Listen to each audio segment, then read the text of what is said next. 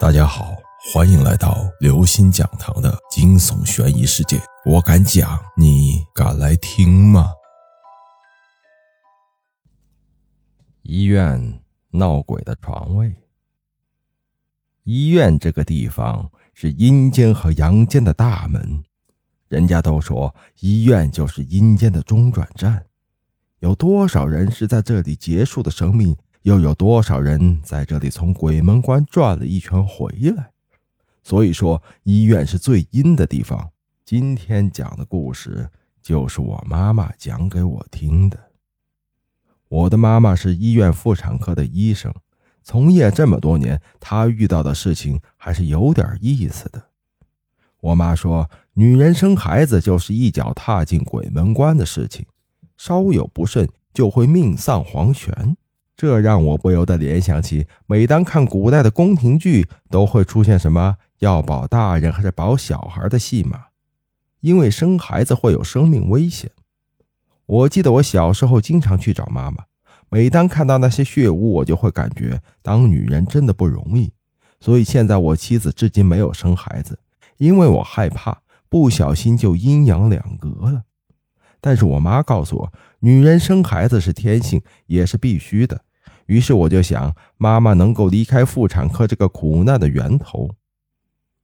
过了不久，我妈妈终于被领导调到了市里的妇幼保健医院里。那个医院的位置在城市的西北方向。城市没改造之前叫北关，原来有城墙，在某次运动中被破掉了。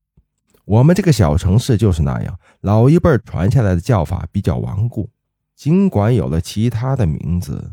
但大家还是习惯叫北关，因为传说当时日本人在攻城时就在北关这个地方杀了不少人。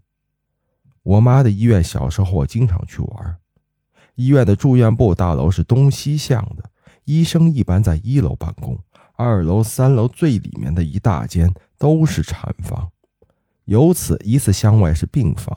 那时候也不知道为什么，很多乡下的人不在乡下卫生院生孩子，非要到城里。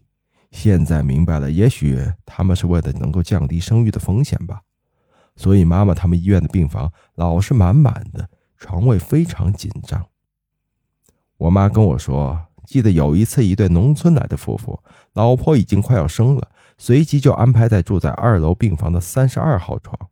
但是没过几天，她老公就来向医生请求换个床。值班的医生是杨阿姨，她对病人的态度最和善。那个老实的男人支吾着说出了原因：老婆老是被不干净的东西压着。一般人听到这话，多少会有点惊讶，但是杨阿姨却好像显得很自然，好像早就知道此事似的。杨阿姨当时就对那个男人说：“你放心，那都是你媳妇临产时的幻觉。一般产妇临产时都会因为紧张而产生产前恐惧症，这个也就会诱发幻觉的。”那个老实的男人听了医生的话，也就没说什么，因为他心里医生不会害患者嘛。但是杨阿姨随后就匆匆的找妈妈说了情况。我妈那时候也是经历过类似的事情的，于是就和杨阿姨商量着要把那个产妇以一个什么借口给调离那个床位。于是就找了个要临近观察的借口，把那个产妇调到了值班室最近的那个屋子。我妈告诉我，之所以刚开始杨阿姨不答应那个男人，是因为不想让别人知道医院有鬼的事实。后来又有一个住到三十二床的孕妇发生了同样的事情，那天晚上也是被压了。第二天白天，那个孕妇的老公就找杨阿姨说了这件事儿。当天，他正在旁边的一张空床上打盹，被老婆一声尖叫吓醒了。他冲着老婆喊道：“你干嘛这么大声？不知道医院其他人在休息吗？”他老婆就脸色蜡白的跟他说：“刚才有个女人进来，说我占了她的床，要我起来。”那个男人问了问屋子里其他几个人，都说没有看到人进来。于是他就和老婆换床睡下了。刚睡下没多久，就看见一个女人过来拉着他，让他滚开。他看到一个女人背着坐在床沿，就要慢慢往下躺。他感觉好像是被压住了，身子动弹不得，费了好大的劲儿才坐起来。这个男人冲着那个女人说：“这是我婆娘床位，不是你的。你是谁呀？”那女的也不说话，只是慢慢把脸转了过来。那个男人说：“这是一张从未在这间病房出现过的陌生的脸。”不过他当时虽然很害怕。却还是把女人的样子和身上穿的衣服记了下来。这个男人不像那个老实乡下男人那么好骗，第二天就直接来找杨阿姨说医院有鬼，要求换屋子。杨阿姨听完事情的来龙去脉之后，又把这个男人拉过来问了那个女人的长相、衣服还有病号之后，就去问其他的病床。屋子里有一床是后来的。一直都在的那床，因为老婆过了预产期还没生，所以只有他们知道。王阿姨问清楚后，脸色变得很不好。她马上给那个男人的老婆换了个屋子，并叮嘱他们不要再告诉任何人。